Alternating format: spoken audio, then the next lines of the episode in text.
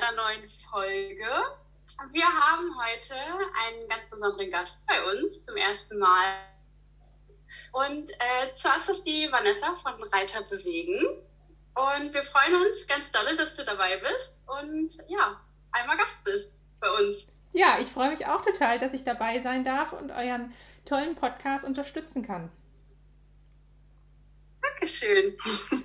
ja, dann äh, würde ich vorschlagen, dass du dich erstmal vorstellst und ein bisschen erzählst, was du so machst. Ja, sehr gerne. Also ich analysiere Menschen und Pferde und finde ihre individuellen Funktionsstörungen. Die Leute kommen zu mir, also Kunden und Reiter, weil sie Probleme haben mit ihrem Sitz. Vielleicht haben sie auch Schmerzen oder sind irgendwo bewegungseingeschränkt. Und mein Name ist Vanessa Christine Fautsch. Ich bin Humanphysiotherapeutin und Osteokonzept-Coach für Pferde und habe vor, lass mich rechnen, Corona, also 2019, habe ich Reiterbewegen gegründet mit der Intention, dass jeder Reiter über seinen Körper Bescheid wissen sollte und selbstständig in der Lage sein soll, einfach an seinen Hilfen zu arbeiten, um die Verbindung und die Physiologie zwischen Pferd und Mensch zu verbessern. Das so ganz grob runtergebrochen. ja, sehr schön. Naja, das ist ja schon mal ähm, ein guter Einblick. Das heißt, du arbeitest sowohl mit den Menschen als Physiotherapeuten, Therapeutin, so, als auch, äh, dass du die Pferde behandeln kannst. Habe ich das jetzt richtig verstanden? Ja, nicht ganz. Also ich bin, genau, ich bin Humanphysiotherapeutin, mhm. arbeite auch nebenbei noch in der Praxis bin auch sektorale Heilpraktikerin. Das heißt, ich kann selber Rezepte ausstellen. Man muss nicht erst zum Arzt laufen und lange warten und hoffen, dass man dann irgendwie einen Termin kriegt, sondern das ist sozusagen der First Contact. Das heißt, wenn man ein Problem hat, dann kann man direkt zu mir kommen. Das ist halt der Vorteil vom Heilpraktiker. Und der Osteokonzept Coach für Pferde, das ist eigentlich sowas wie ähm, ein Personal Trainer fürs Pferd mit medizinischem Hintergrund. So kann man das vielleicht runterbrechen. Also ich beschäftige mich ganz doll mit der Trainingstherapie, mit der medizinischen Trainingstherapie und ähm, helfe dem Pferd dann über das Training. Also ich behandle es nicht direkt, da leite ich dann weiter an den Osteopathen, aber durch eine Exterieuranalyse, also vom Körperbau und auch durch die Ganganalyse, kann man ja schon Schwachstellen erkennen oder sagen, hier, da müsste ein bisschen mehr Muskulatur drauf und die Muskulatur müsste vielleicht ein bisschen elastischer sein und allgemein kann man die Biomechanik vielleicht so und so optimieren noch. Und ähm, das ist sozusagen diese Schnittstelle zwischen Reitlehrer und Osteopath, die der Osteokonzept Coach dann einnimmt. So kann man sich das vielleicht ganz gut vorstellen. Der Trainer, der ist ja ganz viel fürs Pferd da und versucht natürlich auch, dass Lektionen gut geritten werden und dass das Pferd die Ausbildung, dass es in der Ausbildung reift. Und der Osteopath behandelt ja hauptsächlich Blockaden oder Schmerzen nach Verletzungen und ähm, ist mehr so dieses Hands-on. Und der Osteo-Concept-Coach macht sozusagen das Training dazu. Okay, also du könntest quasi auch ähm, Menschen behandeln in deiner Physiopraxis, die jetzt zum Beispiel gar nichts mit Pferden zu tun haben, aber ah, spezialisierst dich quasi auch mehr mit auf die Reiter und äh, Pferde als Team. Genau, genau. Also die, der Hauptschwerpunkt in meiner Arbeit liegt zum einen auf den Reitern und zum anderen an den oder auf den CMD-Patienten, also Leute, die mit dem Kiefergelenk Probleme haben. Und das sind so die beiden Hauptausrichtungen. Also ich bin eher in der manuellen Schiene unterwegs. Es gibt ja auch Therapeuten, die neurologisch arbeiten, also mit Patienten nach einem Schlaganfall. Und ich bin aber eher orthopädisch ausgelegt, beziehungsweise manualtherapeutisch. Das heißt, ich behandle wirklich Störungen im Bewegungssystem. Wenn jetzt jemand Rücken hat oder Schulter oder Fuß, dann kommt der zu mir. Der aber sonst, ich sag mal, keine Grunderkrankung hat, aber äh, halt gerade aktuell ein körperliches Problem hat oder halt Schmerzen hat, vielleicht auch eine Operation hatte, einen Unfall hatte. Genau. Und natürlich auch Reiter, die zum Beispiel vom Pferd gestürzt sind mit Gehirnerschütterungen. Ich habe ja damals bei Marc Nölke die Ausbildung gemacht zum Neuroathletiktrainer, zum Neurorider-Coach. Und da ist es natürlich so, dass ich auch sozusagen Gehirnerschütterung über Training verbessern kann, beziehungsweise, ja, ich setze es mal in Klammern so wegtrainieren kann, ne, mit dem Patienten zusammen. cool. ja, und auf jeden Fall eine gute Anlaufstelle für ja. alle, die das hören. Genau, du hast ja jetzt so ein bisschen äh, erzählt, was so ganz grob, was man da alles machen kann, wenn man jetzt sagt, okay, man, ein Problem. Wie sieht denn da jetzt so eine Einheit mit und bei dir aus, wenn man jetzt sagt, okay, ich möchte meinen, meinen Sitz verbessern, vielleicht habe ich da ein Problem. Wie gehst du dann da so ran? Guckst du dir erstmal nur den Menschen an oder auch das Pferd oder gleich beide zusammen oder? Also da gibt es natürlich verschiedene Möglichkeiten. Wenn ich jetzt sage, als Reiter, ich weiß, ich habe im Rücken irgendeine Blockade und das stört mich schon länger oder ich bin vom Pferd gefallen, ich fühle mich irgendwie schief, dann ist es der bessere Weg, wenn man sagt, okay, ich gucke erstmal in der Praxis, das heißt, ich schaue mir erstmal den Reitkörper an sozusagen, äh, also alles, was das Körperliche betrifft, um da Blockaden, Funktionsstörungen, Verspannungen, äh, das alles wegzunehmen oder halt zu verbessern, dass man erstmal auf körperlicher, körperlicher Ebene bleibt. Wenn man jetzt aber sagt, nee, eigentlich will ich nur ein bisschen was an meinem Sitz verbessern und der rennt immer so über die äußere Schulter weg und ich knick immer links ein in der Hüfte, dann wäre der Weg, dass man sagt, okay, man macht eine Bewegungsanalyse auf dem Pferd. Das würde dann so aussehen, ich habe, ich nenne das Starterpaket, dass man erstmal äh, anfängt, der Reiter reitet vor und ich schaue mir das einfach einmal an, ganz normal, so wie im Unterricht auch, die Grundgangarten, vielleicht Lektionen, vielleicht auch schon eine gewisse Problematik, dass man sagt, hier immer wenn ich links rum auf dem Zirkel, da klappt es nicht mit dem Galopp, dass man sozusagen die Problematik thematisiert. Und dann gucke ich, okay, was macht eigentlich der Mensch da oben drauf? Hat der irgendwelche Kompensationsmuster? Versucht der über vielleicht Zügel- und Schenkelhilfe das Pferd in irgendeine bestimmte Form zu ziehen oder zu bewegen, was vielleicht gar nicht unbedingt physiologisch ist, also für beide nicht physiologisch ist, auch für den Reiter nicht physiologisch ist, weil er viel mehr Kraft aufwenden müsste, dass es, äh, wie er es eigentlich bräuchte fürs Reiten oder müsste fürs Reiten. Ähm, das heißt, erstmal kommt diese Bewegungsanalyse, wo sozusagen der Status quo einmal auch aufgeschrieben wird, dass der Reiter weiß, ah, okay, hier stehe ich gerade, das und das sind meine Stärken, das und das sind meine Schwächen, das ist mein Ziel, da möchte ich hin. Und dann geht es darum, dann kommt sozusagen der zweite Abschnitt, wo man dann schaut, okay, wie können wir denn das, was wir jetzt gerade rausgefunden haben, wie können wir das denn verbessern und optimieren? Und das ist entweder auf dem Pferd, aber auch am Boden, je nachdem, was man so hat und was man so findet. Und dann gibt es halt Übungen, die entweder für den Körper sind oder Übungen aus der Neuroathletik. Also das ist ein gehirnbasiertes Training, wo man direkt über das äh, Nervensystem arbeitet. Da kann man dann schauen, ob man irgendwas findet, was den Reiter besser macht. Und möglichst so schnell, dass der das schon direkt merkt. Also wenn er dann wieder aufs Pferd geht, dass er dann sagt, ah, okay, ja, jetzt kann ich das verbessern. Guck mal, wenn ich so und so mache, dann läuft das Pferd viel besser. Oder wenn ich das und das weglasse, dann kann ich auf einmal das, was ich vorher dachte, dass ich das gar nicht kann. Also, dass man direkt einen Effekt spürt, ähm, der einen besser macht. Das ist so mein Anspruch, dass man irgendwas findet, das dann entweder trainiert, optimiert oder wenn es eine Blockade ist, wegnimmt und dass der Reiter dann sozusagen auch ein Erfolgserlebnis hat, gleich in der ersten Stunde, dass man sagen kann, okay, wir haben jetzt echt was geschafft, es ist vielleicht noch ein langer Weg. Ich sage immer, ein guter Sitz ist kein Sprint, sondern ein Marathon. Aber auch, man muss ja den ersten Schritt einfach machen, man muss ja erstmal anfangen. Und äh, das ist ja auch ein bisschen unbequem. Ja? Also wer, wer lässt sich da gerne analysieren und sagt so, ja, das und das ist alles doof, das und das kann ich nicht, da und da habe ich meine Schwächen aber ich möchte ganz gerne, dass das Pferd gut läuft. Ne? Also man muss sich da so ein bisschen auch selbst überwinden. Das Coole ist aber, dass wir ja so viel über den Sitz verändern können. Weil der Sitz ist ja die einzige Hilfe, die wir nicht wegnehmen können. Also wir können die Gärte weglassen, wir können den Zaumzeug weglassen, wir können den Sattel weglassen, wir können Sporen weglassen. Keine Ahnung, irgendwelche Gewichtsmanschetten kann man weglassen und was nicht noch alles. Aber so, wenn man drauf sitzt, dann sitzt man ja drauf und dann wirkt ja unser Körper auf den Pferdekörper.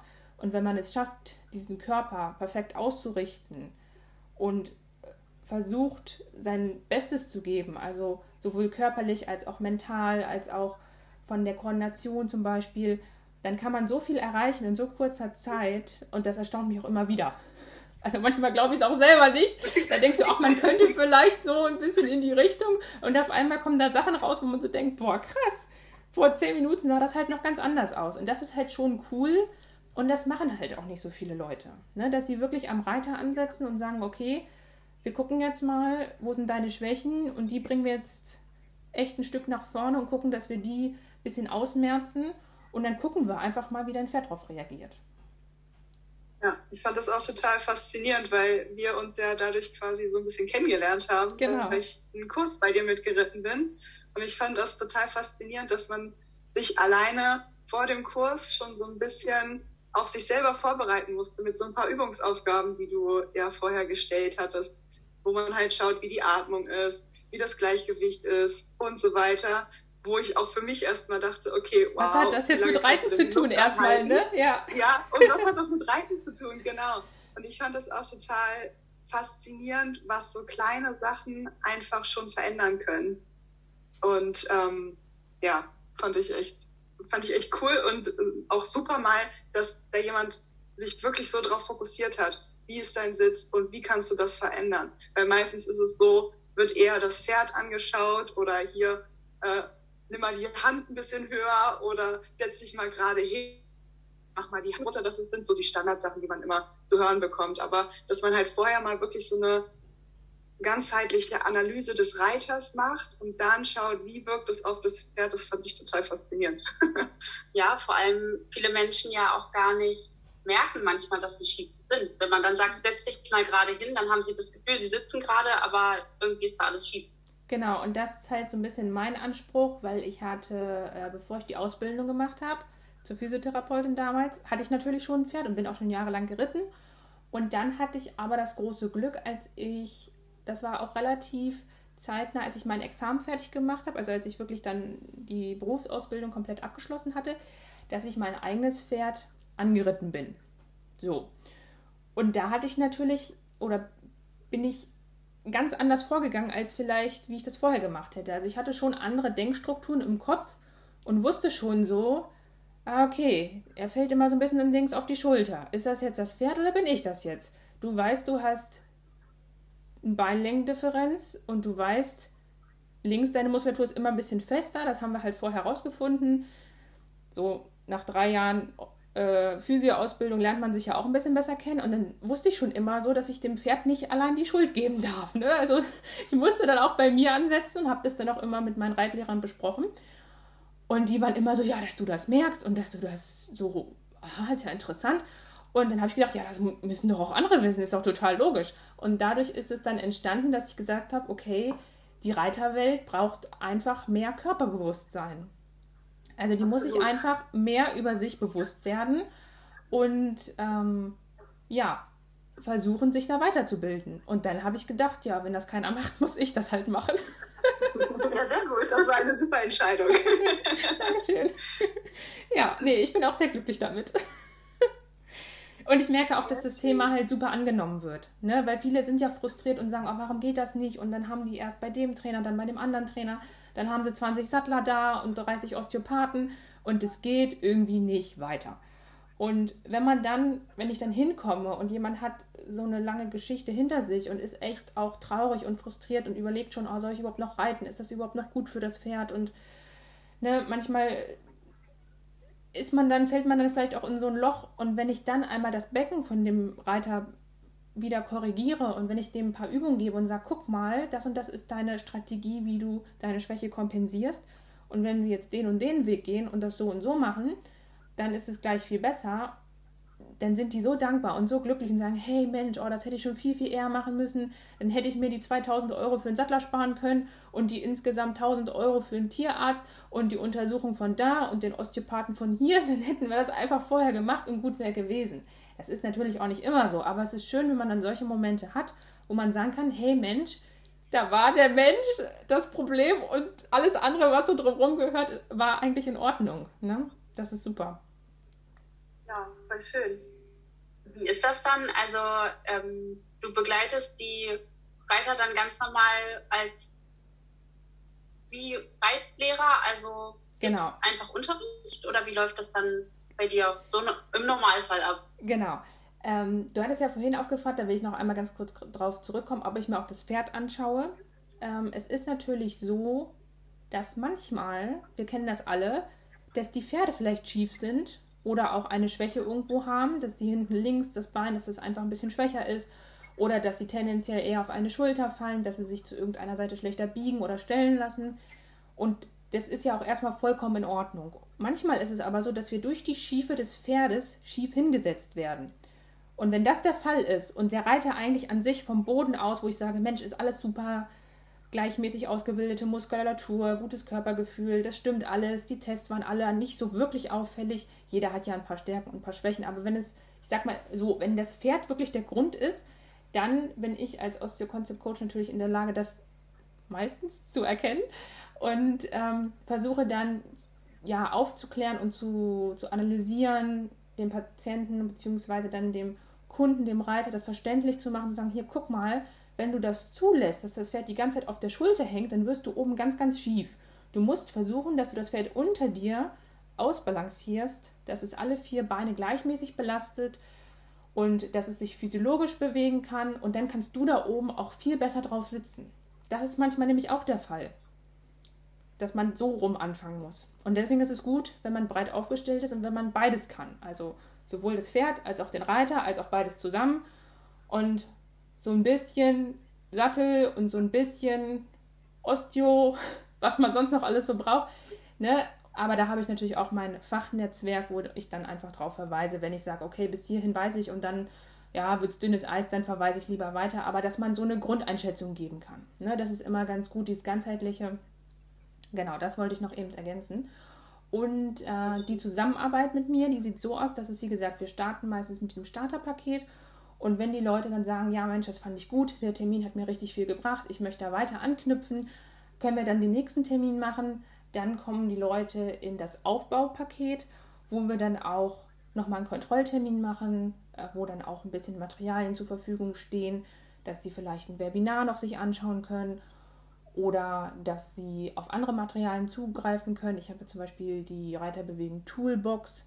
Das sind einfach verschiedene Hilfsmittel, die genutzt werden können, einfach so als Reminder beim Reiten, wo man immer daran erinnert wird, ach ja, Schultern hat sie gesagt, ach ja, Hand hat sie gesagt, ach ja, dies hat sie gesagt, dass man einfach so kleine Sachen hat, wie zum Beispiel ein Kinesiotape, was man sich selber klebt, oder man kennt äh, die Franklin-Bälle oder Bänder oder irgendwie sowas, wenn es einem hilft. Das ist auch immer wichtig. Also ich bin immer ein Fan davon, so wenig wie möglich, so viel wie nötig. Bei manchen ist es aber super, wenn sie ein so ein Tool haben, das hilft ihnen dann. Und andere sagen, oh, geh mir weg mit diesem ganzen Kram. Ich will das so können. Na, da muss man immer gucken, passt das zu dem Pferd-Reiter-Paar, passt das nicht. Ja, und das ist dann so ein Aufbaupaket, wo, wie gesagt, dann die Zusammenarbeit so ein bisschen intensiver wird. Und wenn man jetzt sagt, ja, ich bin vom Pferd gefallen und oh, also ein, zwei Termine reichen dann nicht, ich brauche schon mal so ein paar mehr Termine und ich möchte es auch ein bisschen längerfristiger machen, können wir nicht einfach mal drei Monate zusammenarbeiten, beziehungsweise kannst du nicht auch mal kommen, wenn meine Trainerin da ist und wenn mein Springlehrer da ist, wie ist das in der Dressur, wie ist das beim Springen? Und wollen wir das nicht so machen, dass wenn ich eine Frage habe, dass ich dich dann anrufen kann, dann gibt es jetzt auch so ein Paket, wo man halt drei Monate lang mit mir zusammenarbeiten kann, wo ich dann, also ich bin kein zweiter Reitlehrer, das muss man so abgrenzen, ich bin wirklich für die Physiologie von Pferd und Mensch zuständig. Und der Reitlehrer macht seinen Job. Der macht das wahrscheinlich auch öfter, wenn man einmal die Woche Unterricht hat oder alle zwei Wochen. Und ich komme dann so ein bisschen in größeren Abständen und bin eigentlich eher so, ein, so eine Begleitung im Hintergrund, wie so ein Coach. Ja, also ich bin nicht der, der Reitlehrer und ich bin nicht der Osteopath, sondern ich bin dann wirklich für den Sitz zuständig und für die physiologische Bewegung von Pferd und Mensch. Genau. Also da gibt es diese drei Pakete, die man machen kann. Und natürlich, was man auch machen kann, dass man einfach einen Kurs bucht bei sich am Stall oder einen Workshop oder sowas, wo ich dann halt auch für ein oder zwei Tage komme, wo man dann so ein ganzes Kurskonzept ausarbeitet, je nachdem, was man haben möchte, ob man jetzt mehr neuroathletisch äh, arbeiten möchte oder mehr vielleicht auch mal einen Trainingsplan fürs eigene Pferd erstellen möchte. Das kann man dann immer individuell anpassen hat auch schon sehr viel gebracht. ja, sehr schön. Du hast es auch damals super umgesetzt, wirklich. Danke. Ja, es hat auch mega viel Spaß gemacht. War auf jeden Fall eine super neue Erfahrung und sehr, sehr interessant. Und ich hoffe, dass es da auf jeden Fall nochmal. Ich glaube, es ist schon was geplant. Ja, ich ja, glaube, es ist schon was geplant. Ich weiß gar nicht, was hat sie denn. Äh, den Monat weiß ich jetzt gerade gar nicht, ob das im Mai war. Im Mai war so viel. Oder vielleicht auch noch ein bisschen später, Richtung Herbst, das kann auch sein. Ich werde berichten dann auf jeden Fall. Sehr gut. Willst du vielleicht einmal ganz, ganz kurz anreißen, was ihr da gemacht habt? Ähm, okay, gut. Ähm, Oder ihr beide eher gesagt? Ja. ja. Wir hatten, also wie gesagt, Vanessa hatte ja vorher diesen Fragebogen ähm, uns mitgegeben, den wir ausfüllen mussten, mit dem Luft anhalten und so weiter auf einem Bein stehen. Genau, die Funktionsanalyse, die der Reiter selber macht. Genau.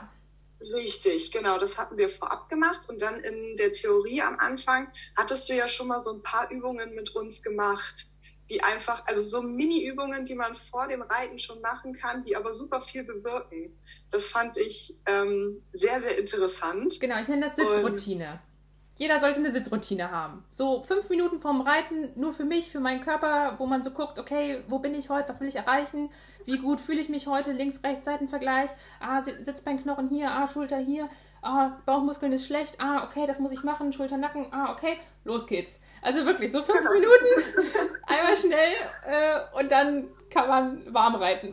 Oder auch beim genau. Warmreiten das schon machen, genau.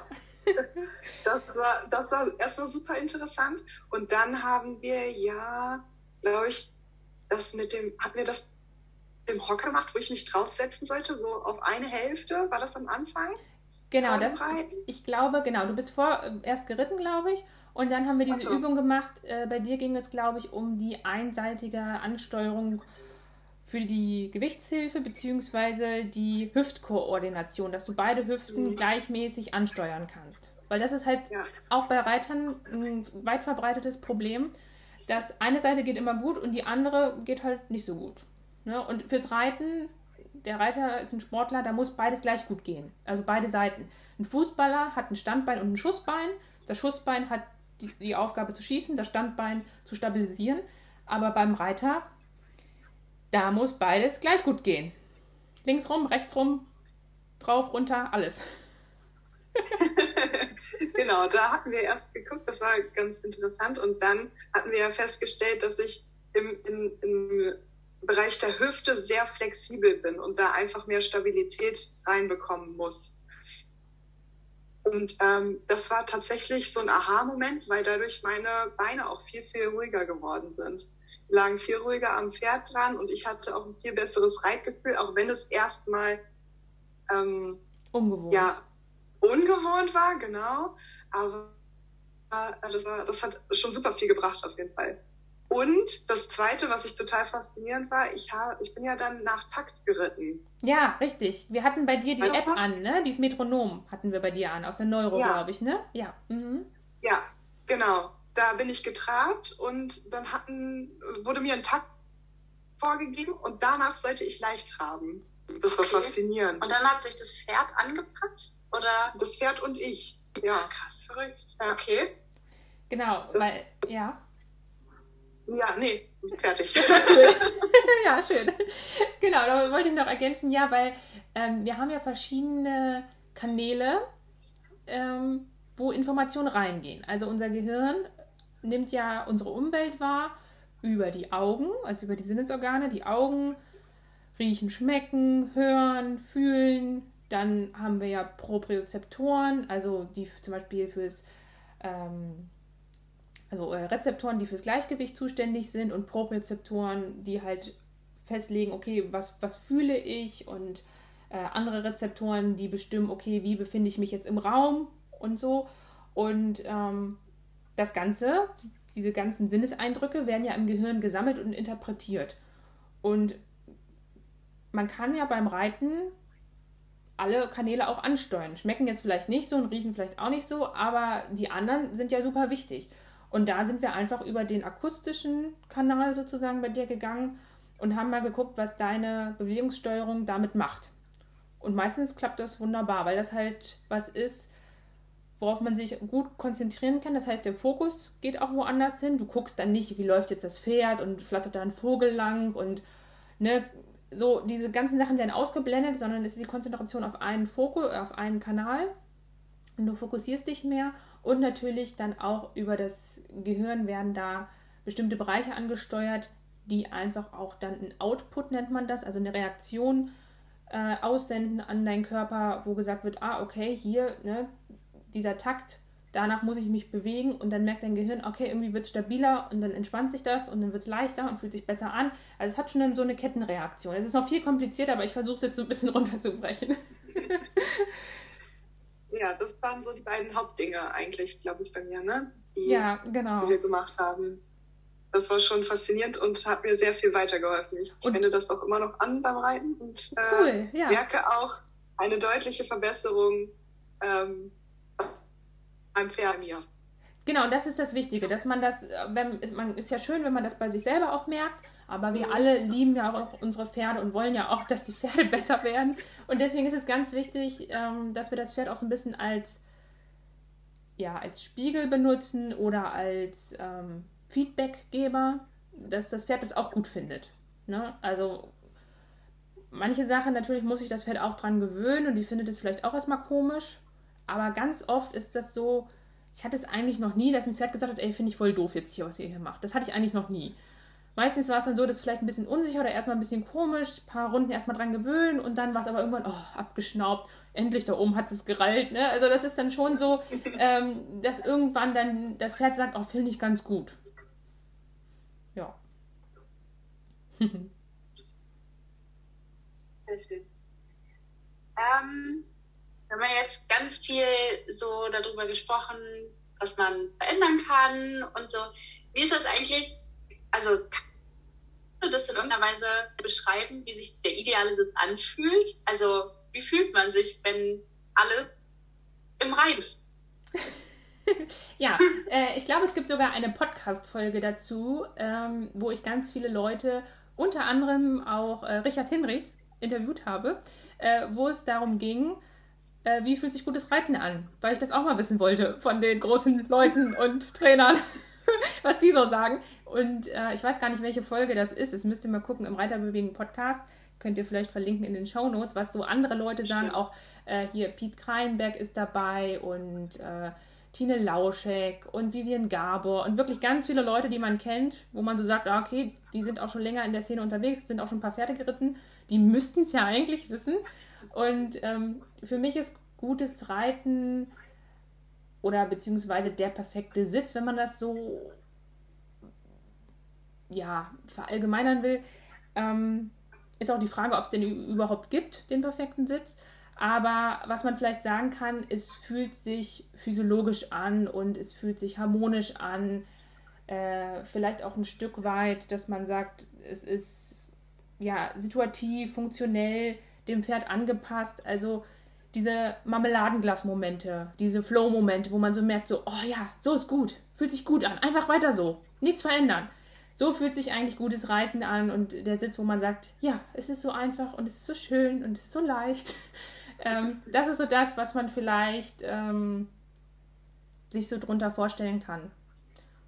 Aber für jeden ist es vielleicht auch was anderes. Also für mich ist es einfach so ein Glücksmoment, wo ich mich freue, wo ich sage, dafür lohnt es sich zu reiten und dafür lohnt sich das auch manchmal ähm, ja durch schwierigere Zeiten zu gehen mit Problemen.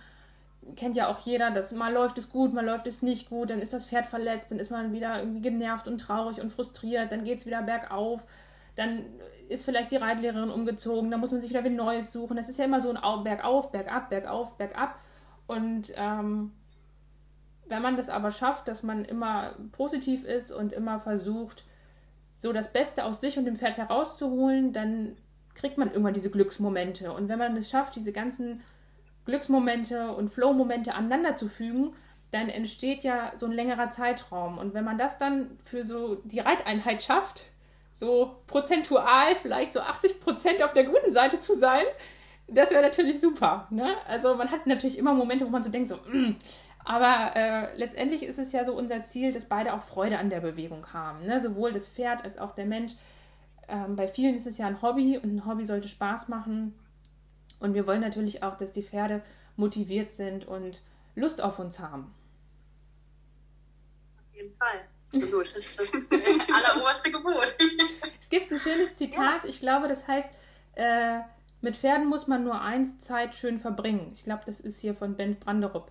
Und jetzt finde ich, das trifft es ganz gut. Ne? Also man hat ja auch mal schlechte Tage Und dann empfehle ich auch, ja, dann geh doch spazieren oder putz einfach nur oder keine Ahnung, streiche und schmuse ja. einfach nur, dann fahr wieder nach Hause. Wenn irgendwie der ganze Tag blöd war, brauchst du dich auch nicht draufsetzen.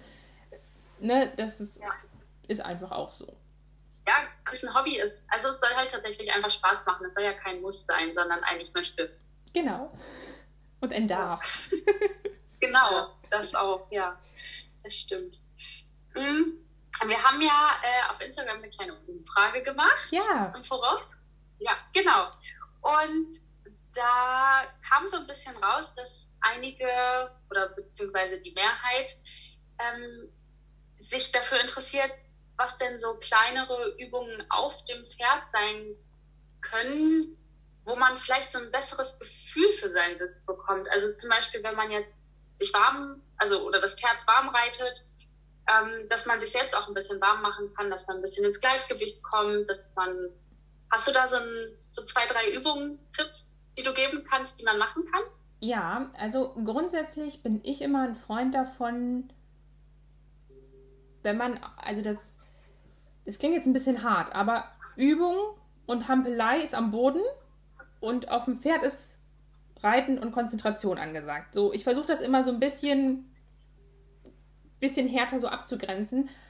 Okay. Aber es muss nicht immer so sein. Also zum Beispiel kleinere Sachen, die man gut machen kann, die das Pferd nicht wirklich stören. Man muss sich das immer so vorstellen. Wenn man, wenn man jetzt einen Rucksack hinten auf dem Rücken hat und man soll über einen Balken gehen. So, dann muss ich mich ja stabilisieren und ich muss mich konzentrieren, dass ich da nicht runterfalle. Dann soll ich noch schön über den Rücken laufen und eine gute Hinterhand haben und mich schön stellen können und schick aussehen und motiviert sein und auch Vollgas geben können und so weiter. Und wenn ich jetzt da oben jemand drauf habe, der die ganze Zeit in diesem Rucksack, Fall 1 wäre jetzt, da ist so ein kleiner Terrier eingesperrt, so ein kleiner Hund. Und der springt und will raus und hüpft und dreht sich und windet sich, dann habe ich ganz schön viel zu tun. Wenn ich da hinten mir jetzt Backsteine reinpacke, ist das zwar schwer, aber die sind wenigstens ruhig. So. Und ähm, deswegen sehe ich immer so ein bisschen davon ab, dass man so richtig Gymnastik auf dem Pferd macht. Um das Pferd halt einfach nicht aus der Balance zu bringen. Das ist einfach, das kann man machen bei Pferden, die wirklich richtig gut ausgebildet sind, aber so viele gibt es davon ja auch nicht. Also von daher bin ich immer ein bisschen Freund, das zu trennen. Was man aber super machen kann und was ich auch empfehle, das sind zum Beispiel Sachen, wenn man direkt, wenn man aufsteigt, dann sage ich immer, ja, mach mal mit deinen Beinen den Hampelmann. Das heißt, du hältst dich vielleicht vorne irgendwo am Widerrist fest und spreizt einfach beide Beine so zwei, dreimal weg, meinetwegen auch gern ohne Bügel, dass sich einfach die Abduktoren, also die Muskulatur, die Reitmuskulatur an der Oberschenkelaußenseite, dass die aktiv wird, dass innen die Klemmer, also wo man mit dem Knie dann klemmt, die Adduktoren, dass die sich entspannen. Das heißt, man macht eine Antagonistenhemmung. Also man spreizt die Beine ab, eins, zwei, drei, und dann lässt man die locker hängen und Vorteil davon ist, das hält das Pferd noch aus, weil es steht ja noch, es muss sich ja noch nicht bewegen. Ähm, Vorteil davon ist, dass man so ein bisschen tiefer in den Sattel kommt. Also man kriegt ein bisschen besseren Kontakt zum Pferd, weil sich die Gesäßbeinknochen ja durch das Abspreizen von den Hüftgelenken auch ein bisschen bewegen und so meistens ein bisschen tiefer im Sattel Platz finden und dass die Beine entspannter sind. Also ich nenne das auch immer ganz gern Ausrichtung auf dem Pferd. Das wäre zum Beispiel so ein Punkt, die Hüften, die LWH-Region, also Lendenbecken-Hüftregion, dass man die einfach schon gleich optimal positioniert, weil dann kann das Bein halt wie so ein Wasserfall aus der Hüfte herabhängen. Man nimmt man nur noch den Bügel auf unten und unten ist schon mal schick. Und dann kann man sich oben widmen. Ne? Dann kann man sagen, okay, ich äh, kreis vielleicht einmal meine Schultern bewusst nach hinten, lasse die Arme locker und sortiere mich so ein bisschen in das Körperlot ein.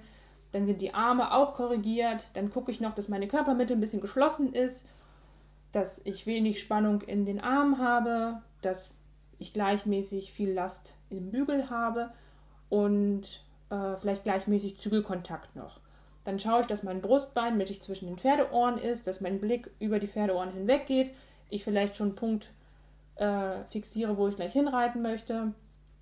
Und das nenne ich immer so die Ausrichtung des Reiters auf dem Pferd. Und das kann man halt super gut machen, schon beim Aufsitzen und wenn man warm reitet, dann kann man entweder gut Atemübungen machen, die das Pferd auch nicht so doll aus der Balance bringen.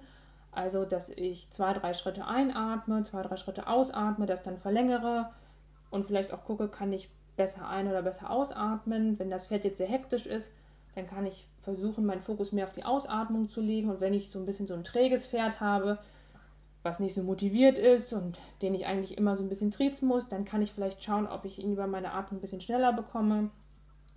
Sowas kann man machen, was man auch machen kann, um jetzt zum Beispiel sein Gleichgewicht und seine Stabilität ein bisschen zu verbessern, wenn man einfach die Zungenspitze hinter die Zähne vorne legt, also vorne zwischen die, äh, vor, hinter die Schneidezähne, da wo der Gaumen ist, dass man da die Zungenspitze ein bisschen positioniert. Sowas kann man ausprobieren. Oder was auch gut geht, was auch nicht so viel Bewegungslast fürs Pferd verursacht, ähm, dass man mit seinem Blick halt arbeitet. Also dass man sich wirklich vorstellt, man reitet nur mit dem Blick und sonst ist der Körper einfach nur so Passagier und äh, macht das mit und man reitet nur über den Blick oder dass man versucht mal nur über das Ein- und Ausdrehen von den Fußspitzen das Pferd zu navigieren. Das sind so Sachen, finde ich, die gehen noch. Und ich hatte zum Beispiel heute eine Reiterin, die ist sehr, ja, sehr fest oder war sehr fest und hat auch dolle Probleme mit der Koordination gehabt, mit dem Gleichgewicht, hat auch viele körperliche Probleme, also auch Rückenbeschwerden, Hüftbeschwerden und so weiter. Und bei der habe ich dann zum Beispiel mal gesagt, ja, mach mal hier den Toilettensitz. Also, dass die beide Beine vorne über Sattelblatt macht, wie wenn man auf so einem Klo hockt, ähm, so wie wenn man nachgurtet sozusagen, nimmt man ja auch ein Bein nach vorne äh, und macht dann das Sattelblatt hoch, dass sie einfach hinten ein bisschen den Rücken aufdehnt. Und das Pferd, das hat damit auch kein Problem, bisschen im Schritt, eine Runde links, eine Runde rechts. Und für die Reiterin war es halt so ganz angenehm und dann haben wir angefangen. Oder wenn man einfach gerade ausreitet und sich dann mal zurückdreht und mit der Hand hinten Richtung Gruppe fasst, Richtung Schweifrübe und das bei der anderen Seite macht, um die Brustwirbelsäule zu ein bisschen mobilisieren, sowas kann man auch machen. Aber sobald es dann mehr Bewegung da oben drauf wird, als es vielleicht muss, bin ich dann so, dass ich sage, nee, mach das lieber auf, auf dem Boden, bis du dich erstmal selbst koordinieren kannst und dann muss das Pferd nicht drunter leiden. Da versuche ich schon, das Pferd so ein bisschen zu entlasten, ähm, weil es halt oft Pferd oder viele Pferde sind, die von der Balance noch gar nicht so gut sind oder noch so gar nicht so gleichmäßig bemuskelt sind, dass die das so super kompensieren können. Und es bringt denen ja nichts, wenn man dann zehn Minuten darum, darauf rumhoppelt äh, und dann erst anfängt. Da sage ich dann, okay, die zehn Minuten, entweder bleibt das Pferd noch zehn Minuten stehen oder nimmst dir irgendjemanden, der das Pferd dann führen kann, während du deinen Kram machst. Da versuche ich das immer so ein bisschen das Pferd zu entlasten. Aber natürlich kann man da Übungen drauf machen und wenn man das so ein bisschen äh, so ausrichtet, dass das bewusst ist, dass es kleine Sachen sind, dann finde ich das total super. Wenn man dann aber merkt, man hat da sowieso die Schwäche und man ist sowieso steif wie ein Knochen und soll dann da noch hier linke Hand Richtung rechte Fußspitze und wieder zurück und die andere Seite und dass sich der ganze Körper bewegt und man selber aufpassen muss, dass man nicht runterrutscht, mm, dann bin ich da nicht so ein Fan von. Zum Thema ähm, Bewusstmachen.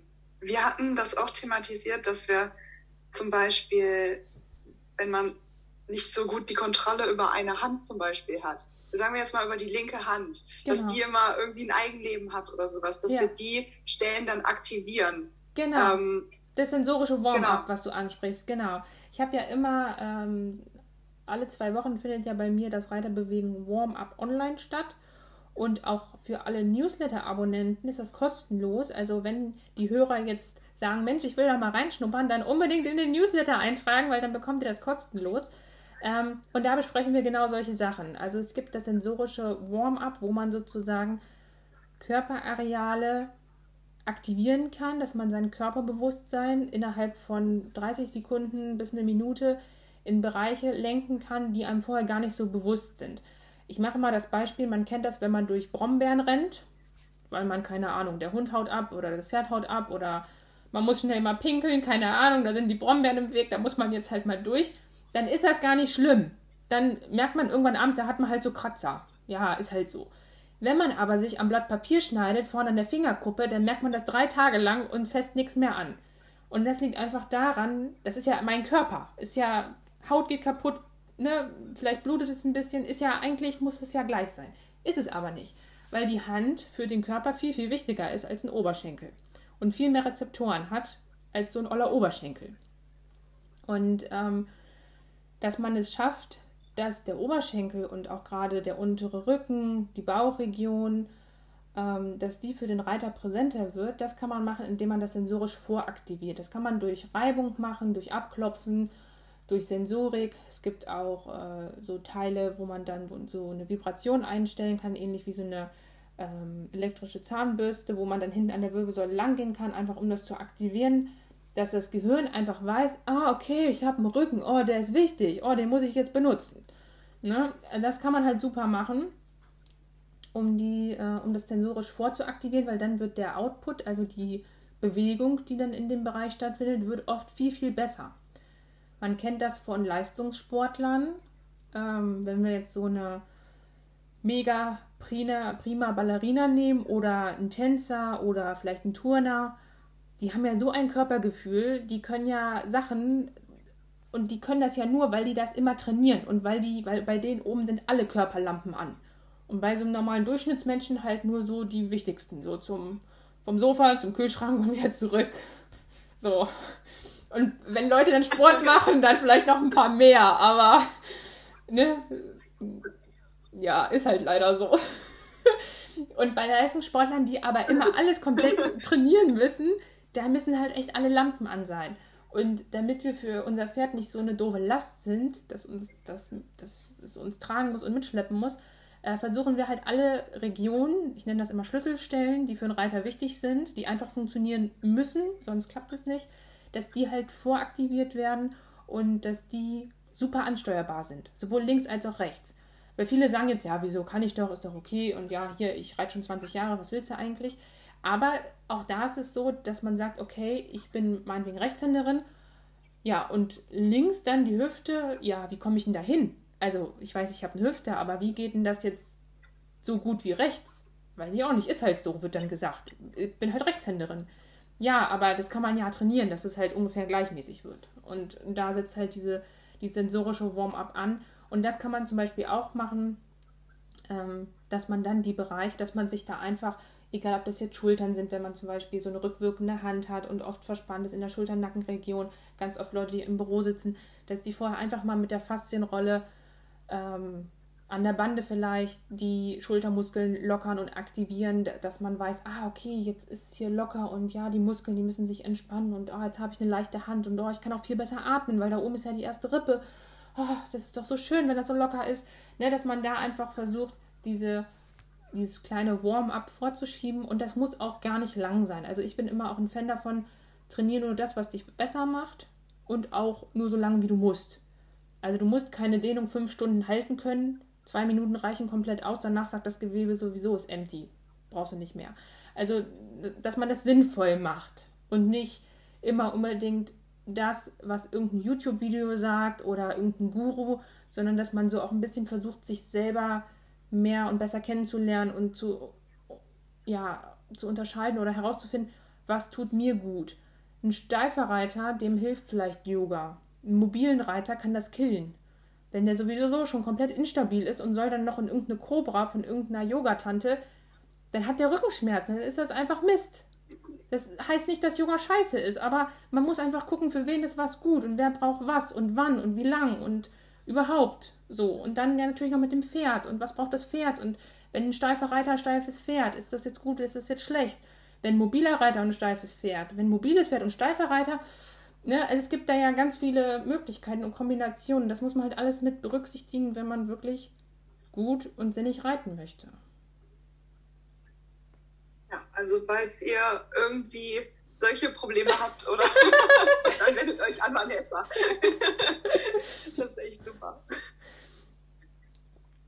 Ja, vielen lieben Dank für den Einblick. Wahnsinn. Also ist ja wirklich Wahnsinn, wie das alles zusammenhängt und was da alles möglich ist. Total. Total cool. Ja, und das Schöne ist halt, dass ich meine, die Pferde brauchen uns ja nicht die können ja auch doof rumstehen auf der Wiese und sind happy. Was, was, soll die, was sollen die mit Dressurlektionen? Das ist doch. Die brauchen die ja nur, weil wir da drauf rumjüdeln. Deswegen ja. brauchen die das ja. ja. So, und dann müssen wir ja uns auch mal überlegen, wir haben ja so eine Verantwortung.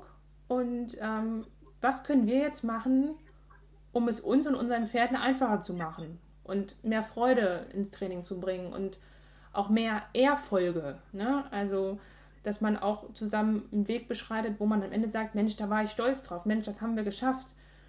Also ich wusste schon immer, dass mein Isländer irgendwann piafiert. Hat mir halt keiner geglaubt, aber ich wusste das halt, ich wollte das halt machen. Hab gesagt, ja, wer nicht töten will, muss piafieren.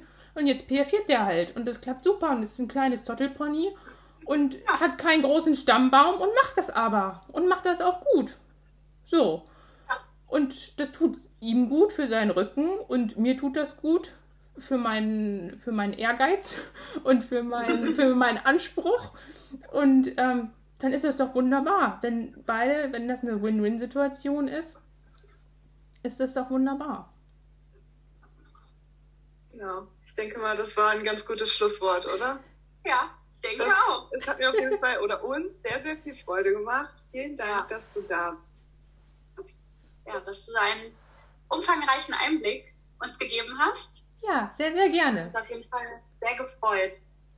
Nee, mir hat es auch Genau. super viel Spaß gemacht und ich freue mich auch, ähm, ja, dass ich jetzt Teil eures Podcasts sein durfte und hoffe, dass ich ganz viele Reiter äh, bewegen konnte. Reiter bewegen, bewegen konnte. Ja. dass, ich, dass ich einen guten äh, Denkanstoß geben muss, äh, konnte, ähm, dass man mal überlegt, okay, wo stehe ich eigentlich und wo will ich eigentlich hin? Also ist das, was ich so immer mache und wenn ich jetzt immer meinetwegen täglich oder ähm, oft in Stall fahre, ist das eigentlich das, was mich weiterbringt oder ist es eigentlich nur irgendwas, was alle anderen auch machen, weil man es halt so mal irgendwann gesagt bekommen hat? Oder habe ich vielleicht wirklich ähm, ein Ziel vor Augen oder einen Wunsch? Es muss ja nicht unbedingt ein Ziel sein, es klingt immer so hart, aber vielleicht hat man ja einen Wunsch oder einen Traum, wo man sagt, oh, ich würde mal gerne mit dem Pferd am Strand lang galoppieren oder ich würde mal gerne dies machen und das können. Und ähm, ganz, ganz wichtig ist mir halt nochmal zu sagen, dass der Mensch und der Reiter halt wirklich der Schlüssel ist zu allem. Weil nur wir können bestimmen, wo lebt das Pferd, welche Umgebung, was hat das Pferd für einen Sattel, was kriegt das Pferd zu fressen, äh, was ist für eine medizinische Versorgung gegeben, wird es osteopathisch kontrolliert, ja oder nein, welchen Reiter hat es, was macht der Reiter und der Besitzer vielmehr, der Besitzer oder halt der Reiter ist halt der Schlüssel zu allem. Und äh, natürlich auch oft das Problem von allem, aber auch die Lösung von allem. Also wenn man nicht da ansetzt, wo denn dann?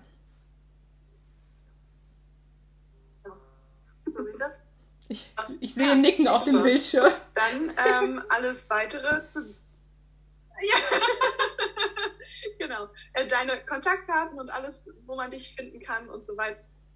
Das äh, finden wir alles in den Show Notes, Ja, damit ihr gerne. da auch schnell und gut hinkommt. Genau. Ja. Ja, und dann nochmal danke.